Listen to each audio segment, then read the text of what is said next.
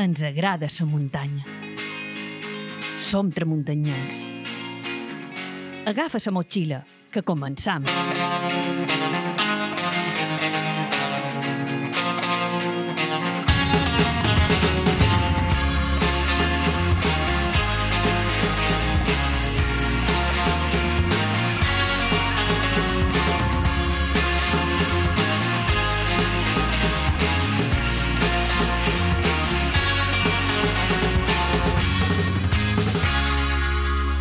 Fernando de Angulo. Tramuntanyencs anem a xerrar, si vos pareix, de molins. En concret anem a xerrar de, mm, dels molins hidràulics per usos industrials. Però tot això, com que jo no vos sé, sé explicar, eh, avui convidam a Tramuntanyencs a una persona que, mm, que d'aigua, de conjunts hidràulics, de temes de fonts, en sap moltíssim. És en Pedro Fidel Castro. Pedro, eh, com estàs? Benvingut a Tramuntanyencs.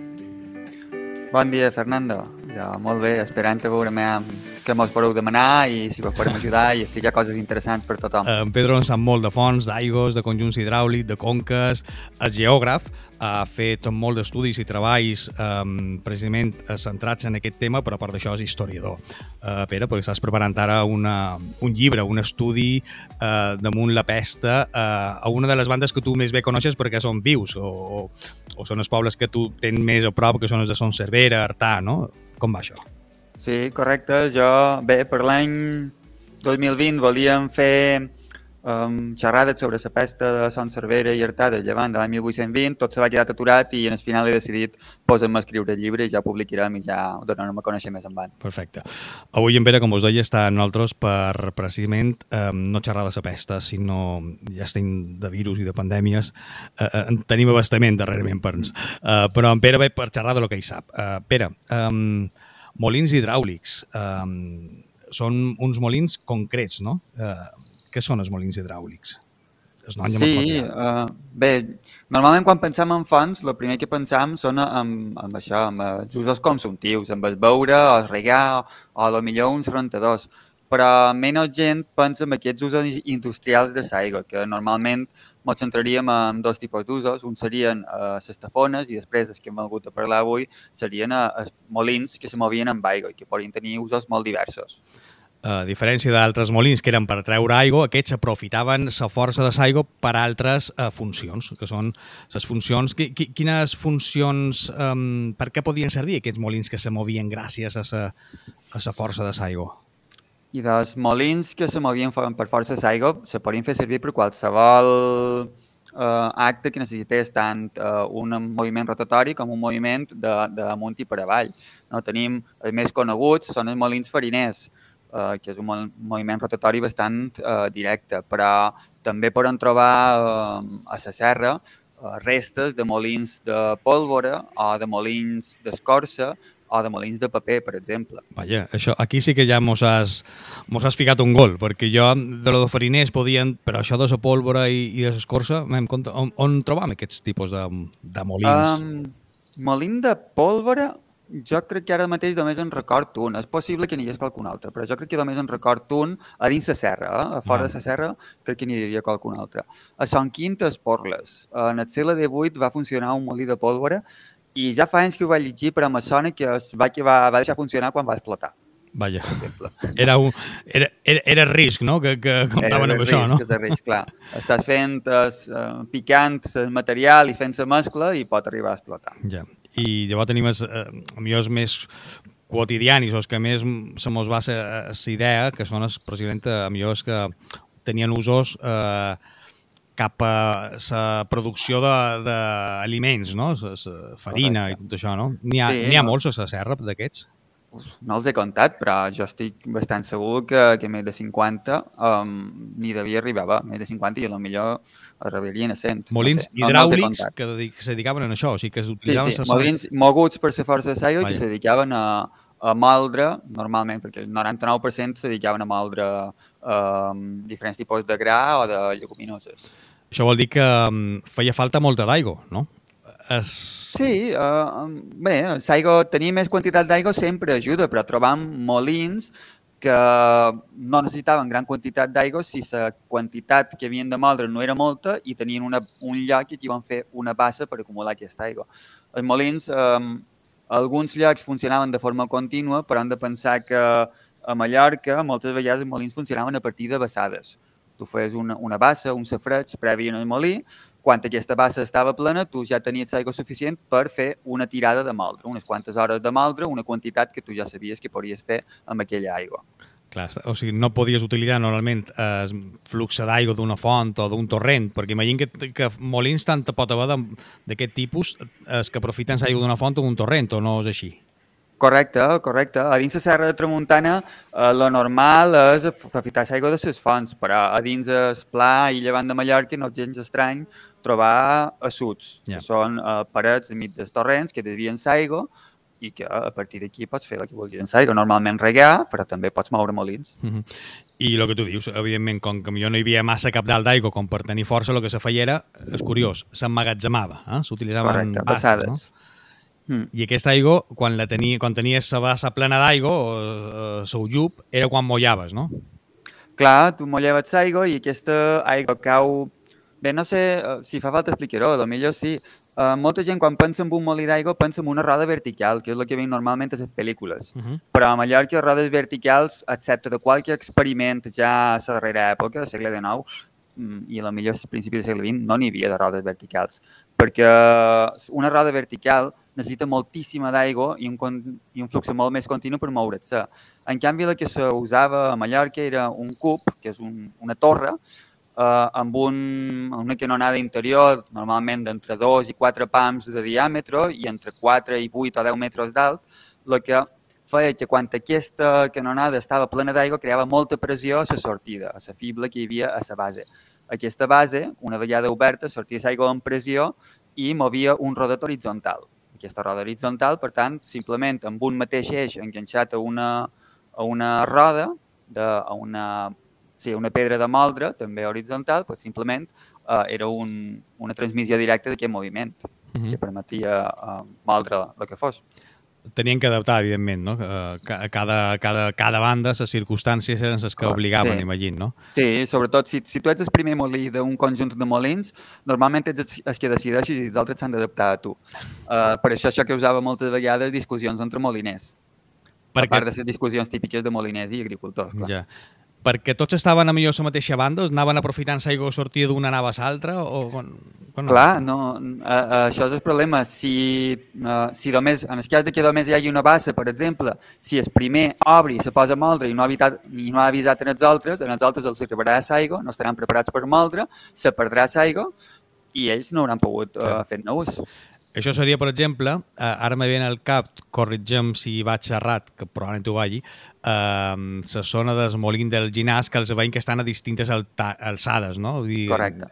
I es uh, el Mollava, no? I eren tots uh, independents, no? Cada un tenia el seu molí. Clar, no estic segura del que diré, però crec, me sona que aquests molins van acabar funcionant com un conjunt, com a tot un. Però, però és això, si el primer amolla l'aigua i els altres no estan preparats per moldre, l'aigua se perdrà, perquè per gravetat eh, eh, baixarà per dins el teu molí, però tu no tindràs el molí connectat, el plat preparat per moldre i, i una vegada l'aigua ha passat no la pots tornar a pujar, perquè això és la gràcia d'usar l'aigua, eh, no haver de fer tu un esforç, sinó simplement usar la gravetat. Claro. I hi ha qualque banda, qualque zona de la serra de Tramuntana que, ten, que sigui més prolífica, que hi hagi hagut més, més activitat molinera? Um, bé, està clar, si xerrem de que ets la serra, uh, uh, està clar que l'agrupació més important que jo recordi deu ser de Molins de Solla no? Ah. Crec que n'hi deu haver, uf, total de memòria, però jo crec que perfectament n'hi havia 10 o 12, 10, 10, devien ser 10. 10 molins que se movien de, de les fonts més importants, la de Solla, la Lledonera i la Gireta, que estan, no sé si les coneixeu, de Ballant, eh, passat el túnel a la dreta, uh -huh. eh, entrant a Solla, allà aquestes tres fonts que s'uneix l'aigua i amb, amb una zona del canal servien aigua en el poble i també servien per moure 10 molins. Clar, és, realment té relació en la quantitat de fonts o d'aigua que hi hagi una conca concreta, una banda, no? Clar, depèn, és com tot, o sigui, depèn de la quantitat d'aigua que tinguis, de la necessitat que tinguis de moldre i de, i de la propietat dels terrenys. Clar.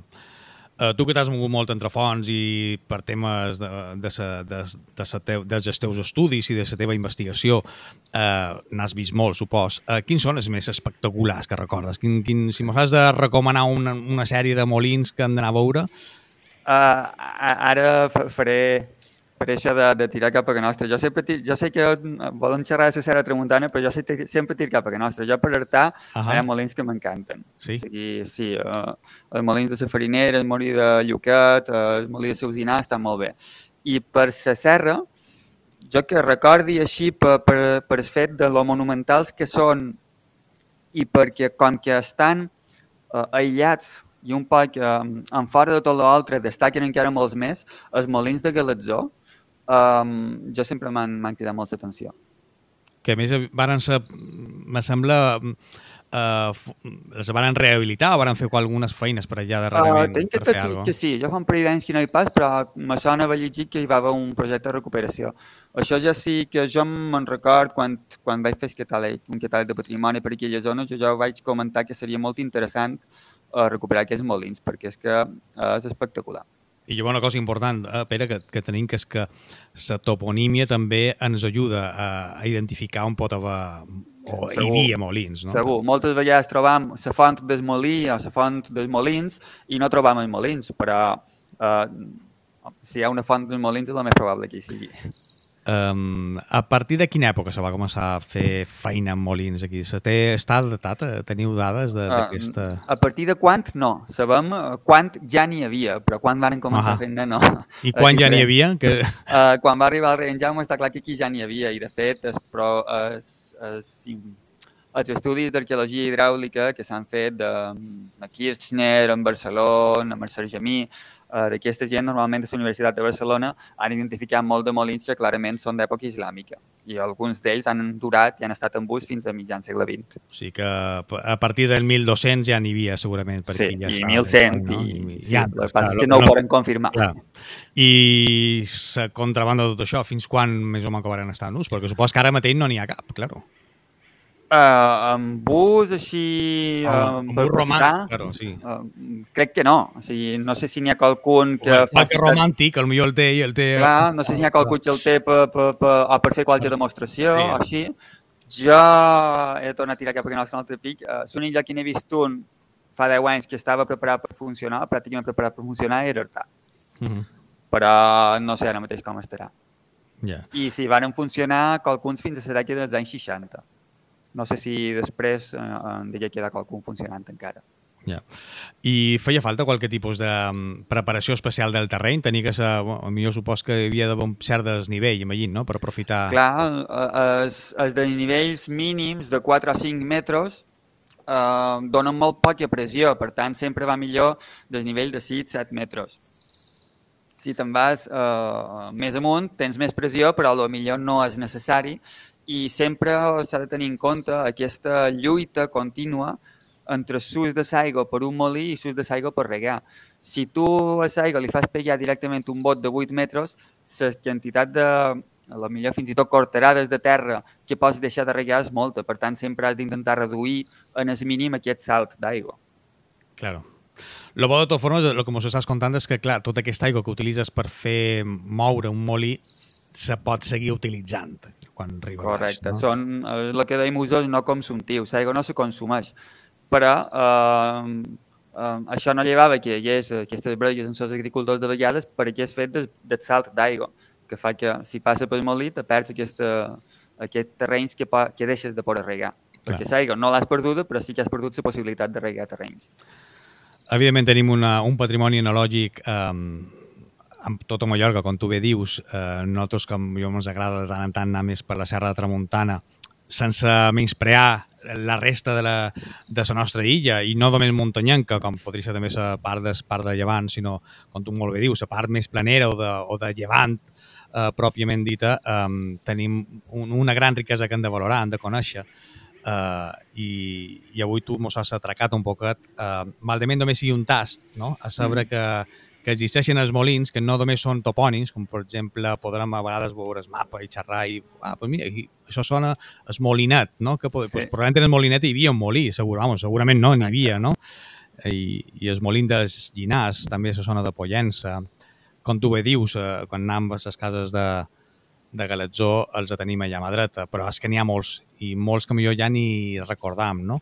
La zona de, de la Canaleta de Massanella també n'hi havia ja un molí. De fet, se veuen les restes. Sí, sí, um, no me'n recordo molt bé, però sí que me sona que per allà n'hi havia uh, alguns, o sigui, uh, hi havia, per exemple, acumulacions de molins importants, o sigui, han xerrat de la de Solla, però cap a la vessant uh, sud, que diríem, de, de, de la serra, teníem altres sí. uh, agrupacions de molins molt importants.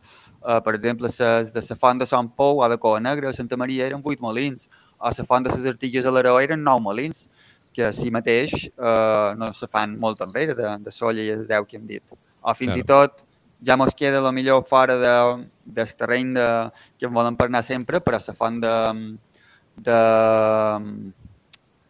ai, la, la font que donava a Palma, la font de Bastera, crec que era, sí, la font d'en Basté, sí. eh, arribava a tenir una trentena de molins, si no record malament. És a dir, que si ens volem dedicar una sèrie d'excursions a fer rutes i a visitar molins, en tenim abastament. Les hem de cercar. Segur, sí. Trobareu uh, abastament uh, per entretenir-vos una bona estona. És una passada. Gràcies, Pere, per haver-nos atracat avui en això, en aquesta, en aquesta vida de, de lo que dic jo, de lo que hi havia antes a la serra, de Tramuntana per, per gaudir moltes vegades. Quan anem d'excursió, pues, tenir un poc més d'informació i gaudir més de lo que veiem, no? No passar sense pràcticament adonar-nos de que per on passam, eh, evidentment té una història que han de, que han de conèixer perquè s'estimi més.